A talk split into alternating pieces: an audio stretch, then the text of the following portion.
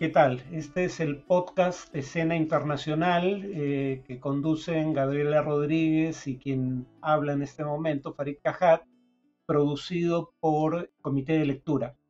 El día de hoy vamos a hablar de las negociaciones entre el gobierno venezolano y la oposición de ese país que se realizan en Ciudad de México hasta el día de hoy, lunes 6 de septiembre. Podría empezar diciendo que, eh, dado que estas son las cuartas negociaciones, probablemente las más importantes hayan sido las de eh, República Dominicana y Barbados, esta última hace un par de años, dado que todas las negociaciones precedentes fueron infructuosas, la pregunta obvia sería, ¿por qué esperar que estas veces las cosas sean distintas? Y yo diría que, bueno, primero no hay garantía de que sean distintas, estas también podrían ser negociaciones infructuosas. Solo añadiría, sin embargo, que hay una razón para ser moderadamente optimista que no existía antes. Antes diversos actores tenían una actitud distinta frente a la situación de Venezuela. Eh, el grupo de Lima no necesariamente coincidía con el grupo internacional de contacto liderado por la, Unión, por la Unión Europea, que a su vez tenía discrepancias con la administración Trump en los Estados Unidos.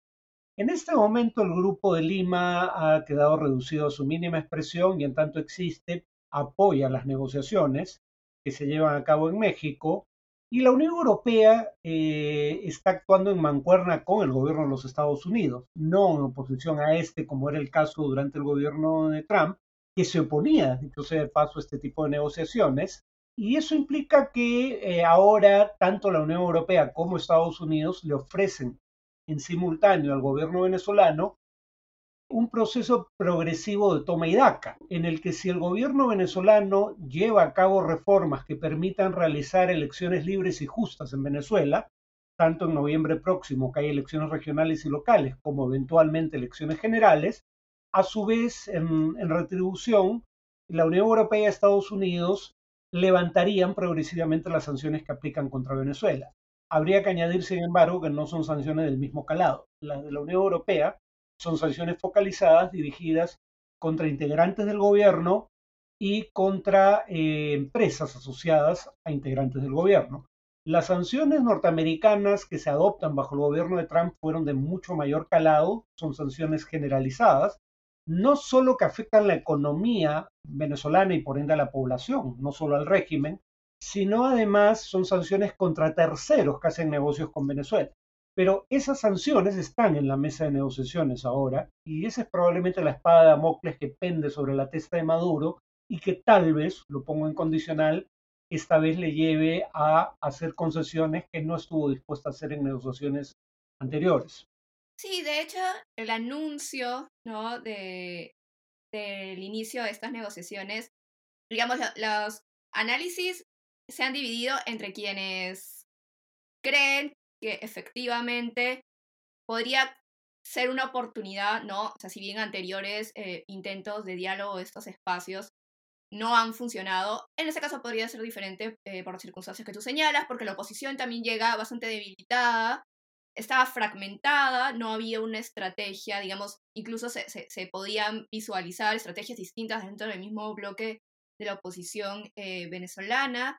¿No? Con algunas, em, digamos, posiciones más, digamos, más orientadas a poder eh, encontrar canales, ¿no? De conciliación y diálogo con el régimen. Y por otros, como, digamos, la, postura de Guaidó, ¿no? Por ejemplo, bastante más reacios, ¿no? Y bastante eh, más, más opuestos o, o rechazaban eh, casi contundentemente poder establecer algún tipo de, eh, de contacto con el régimen, ¿no? Y bueno, llega, como digo, debilitados.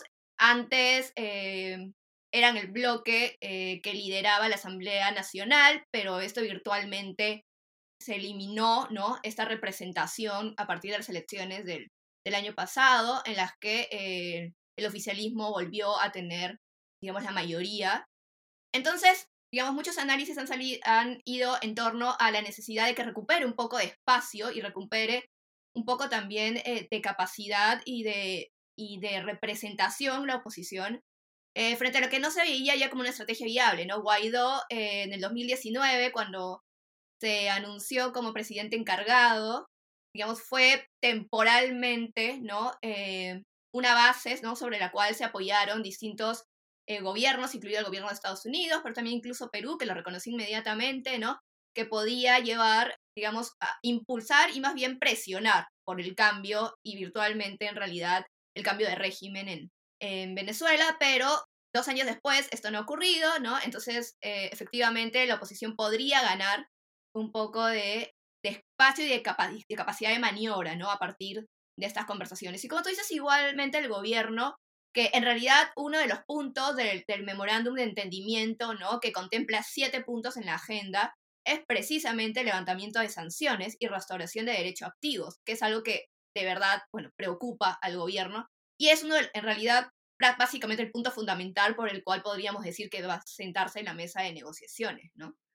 Sí, bueno, además eh, tal vez habría que añadir, y eso también abona en el sentido de que probablemente en esta ocasión haya mayor, mayores razones para esperar que la negociación no sea infructuosa como todas las que han habido en el pasado, es el hecho de que tanto gobierno como oposición llegan con un grado de desgaste mayúsculo. Cuando Guaidó se autoproclama presidente, o en todo caso cuando es proclamado presidente por la Asamblea Nacional, según Data-Análisis, y esto habría que mencionarlo, en Venezuela las encuestadoras no siempre son confiables hay encuestadoras que tienen una... Hay encuestadoras proselitistas, para decirlo claro, encuestadoras de oposición, encuestadoras oficialistas. Por ende, Data Análisis es importante destacarlo, es eh, la encuestadora más acertada en pronósticos electorales, o en todo caso, sus encuestas se parecen más al resultado el día de la elección que las de otras encuestadoras, y es la más independiente, ¿no? La más claramente independiente de cualquiera de los bandos. Y entonces, Data Analysis, cuando Guaidó es proclamado presidente, le asignaba a Guaidó una popularidad de 61%, un respaldo ciudadano de 61%. Y el de Maduro estaba alrededor del 15%. Eh, un par de años después, la paradoja es que Maduro sigue estando alrededor del 15%, pero el respaldo a Guaidó ha colapsado y está por debajo del 20, está casi un empate técnico con el nivel de respaldo que las encuestas tiene Maduro. Maduro no solo tiene un bajo respaldo, sino que preside sobre una de las peores depresiones económicas en tiempos de paz de la historia, desde que hay registro de este tipo de procesos, y una de las mayores y más prolongadas hiperinflaciones desde que hay registro. Eso se ve, por ejemplo, en la tabla de hiperinflaciones Hanke Cruz, que introduce a Venezuela como un país en hiperinflación a fines de 2016 y sigue en esa condición.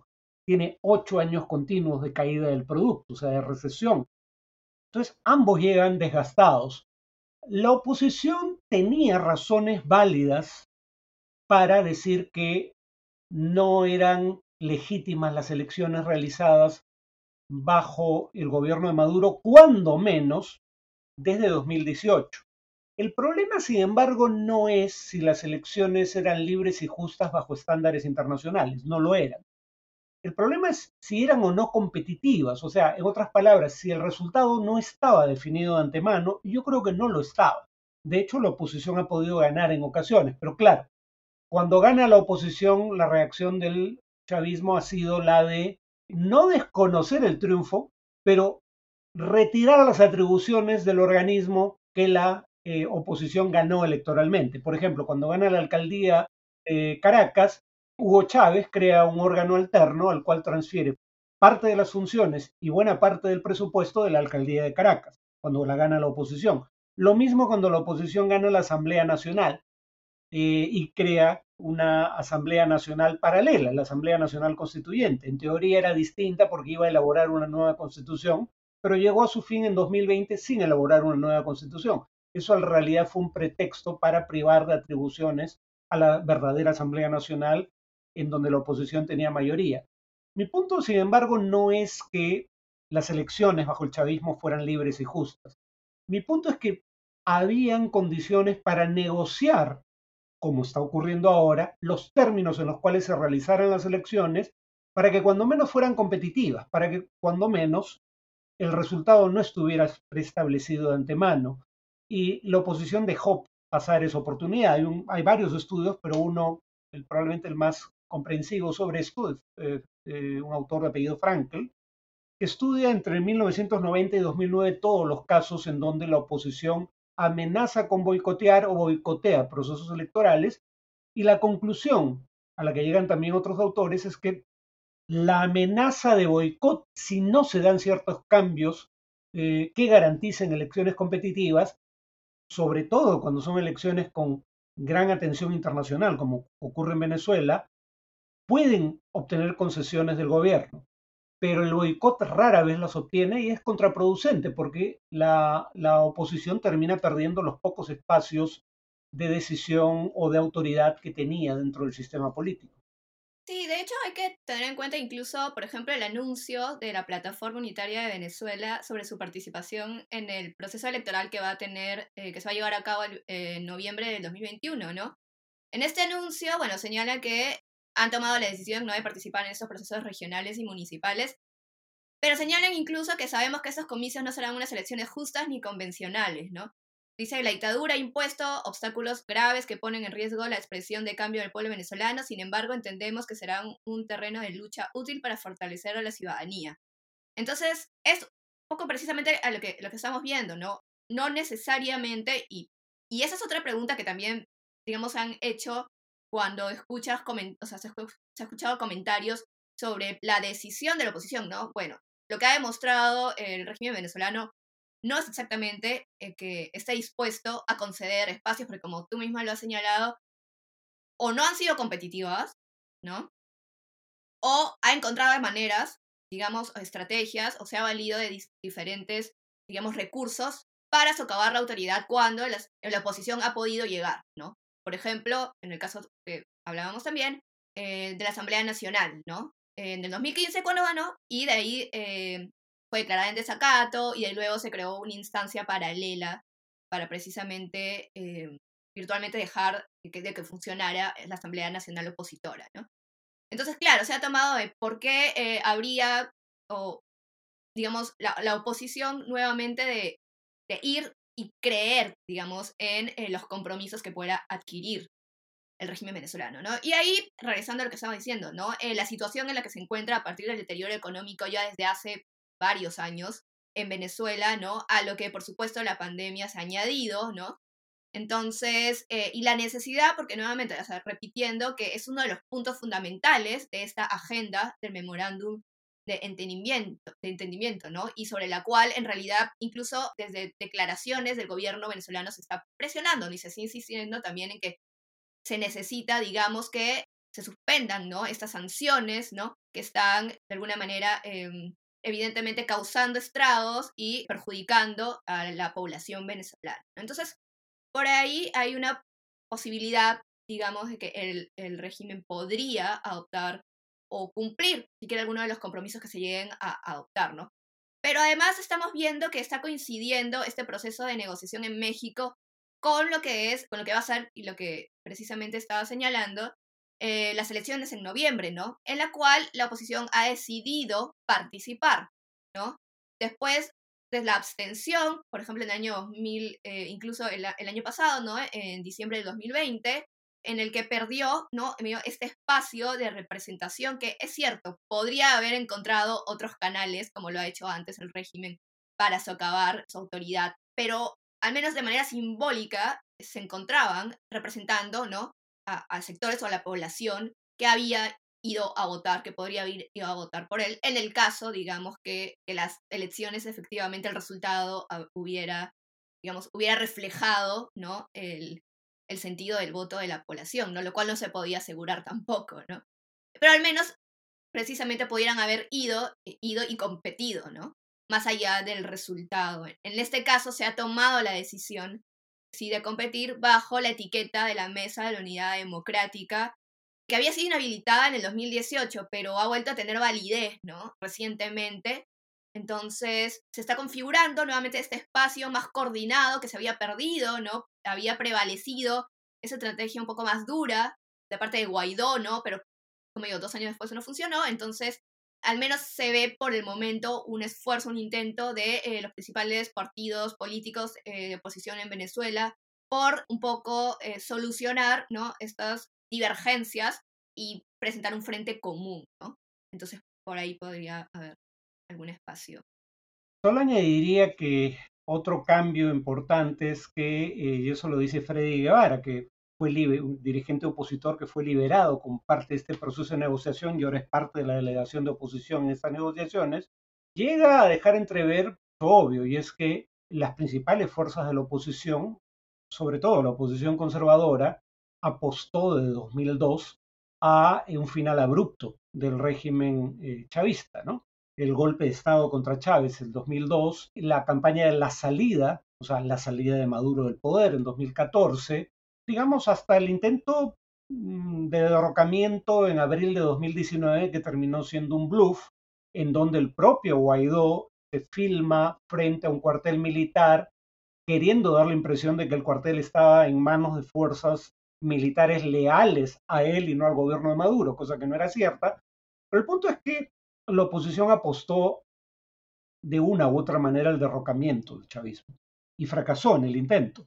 Entonces, por eso ahora, eh, digamos, también eso es un elemento que ayuda a entender la humildad con la cual ahora aceptan una negociación que no tiene como precondición, como había sido el caso hasta ahora, la salida de Maduro del poder. Quisiera, dado que ya nos queda poco tiempo, eh, pasar a otro tema que tiene que ver con cómo el Perú participa de lo que está ocurriendo en Venezuela. Y es que precisamente Perú fue el gestor del llamado Grupo de Lima, un grupo creado ex profeso de países de la región, creado ex profeso para tratar de promover la democratización de Venezuela. Mis críticas en el pasado han sido a el doble rasero que ha tenido el Grupo de Lima, por ejemplo, al ignorar un fraude electoral en Honduras, mientras pretendía realizar elecciones legítimas en Venezuela, criticando las de 2018 como fraudulentas. En Guatemala. O Guatemala o Bolivia, ¿no? Mi punto en este momento, sin embargo, es que al margen de cualquier otra consideración, el Grupo de Lima virtualmente ya no existe, porque no ha logrado ninguno de sus objetivos en Venezuela. Ni aplicar la carta, habría que decir que los objetivos del Grupo Lima están en la Declaración de Lima que le da origen.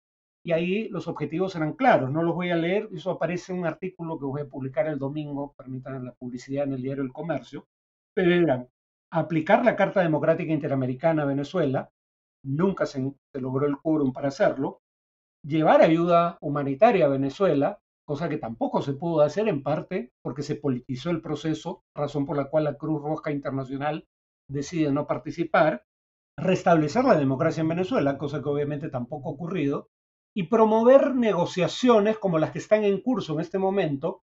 Pero el punto, la paradoja es que el país que es sede de las negociaciones es un país que teóricamente es parte del Grupo de Lima, pero que para todo efecto práctico ya no pertenece a él y actúa al margen del mismo, ¿no? Que es México. Sea, el Grupo Lima no tuvo ninguna participación en los tres últimos procesos de, eh, negociación, que son procesos que se dieron cuando ya existía el Grupo de Lima, los de República Dominicana, Barbados y el que se está, el que está teniendo lugar en este momento en México. Sí, de hecho, eh, Perú, a través tanto del, anterior canciller, ¿no? Ya renunció, Héctor Bejar, eh, como el actual canciller Maurtua, ha señalado en sus discursos, incluso en el discurso en ceremonia de asunción del cargo, ¿no? Del actual ministro de Relaciones Exteriores, ha señalaba, reivindicaba procesos y mecanismos regionales como el Grupo de Contacto Internacional, el Grupo de Lima, pero a continuación señalaba que respecto a la situación en Venezuela, Perú, el Estado peruano, respalda la facilitación que viene llevando a cabo Noruega bajo la hospitalidad de México con el aval de toda la comunidad internacional. ¿no? Eh, incluso se, eh, se, señalaba que eventualmente nos ofrecíamos ¿no? hacer la sede de, eh, alterna de estas negociaciones. ¿no? Entonces hay un mismo reconocimiento de parte del Estado peruano por el hecho de que, digamos, el Grupo de Lima efectivamente, como señalas, virtualmente no existe ya como algún mecanismo que esté actuando, ¿no? Entonces, el esfuerzo y estar siendo reconocido por el propio Estado peruano ya se orienta a otros, otros espacios que por el momento no se sabe si va a funcionar, ¿no? Porque no hay garantías de que vaya a ocurrir, pero que son los que actualmente están presentando, ¿no? En los que se están enmarcando esas acciones y esos acercamientos que se están produciendo entre la oposición y, y, el régimen venezolano, ¿no?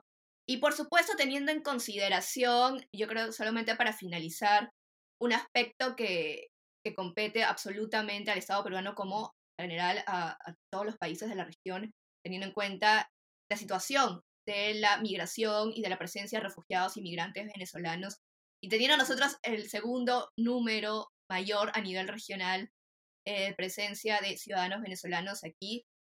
Y como ha señalado anteriormente, en realidad la presencia de refugiados y migrantes han servido para discursos e incluso contradictorios en torno al uso político que se les ha dado, por ejemplo, en las campañas, por un lado, criminalizándolos ¿no? y asociándolos mucho con un tema de inseguridad ciudadana, mientras que por otro lado se acusaba al régimen venezolano, ¿no? Entonces entraba en una contradicción constante. Entonces, el esfuerzo, el apoyo que podríamos dar a esas instancias o a estos esfuerzos, aún como digo, si funciona o no, es fundamental, incluso por la situación que nosotros nos encontramos al acoger a un muy importante contingente de ciudadanos venezolanos aquí en nuestro país. Entonces, creo que sería una forma coherente también ¿no?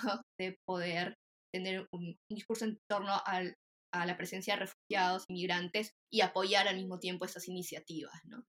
Coincido contigo en ese tema y creo que con esto ya llegamos al final de este podcast. Espero que nos sigan eh, escuchando en el próximo podcast que será grabado dos semanas a partir de hoy, eh, lunes 6 de septiembre. Gracias, hasta luego.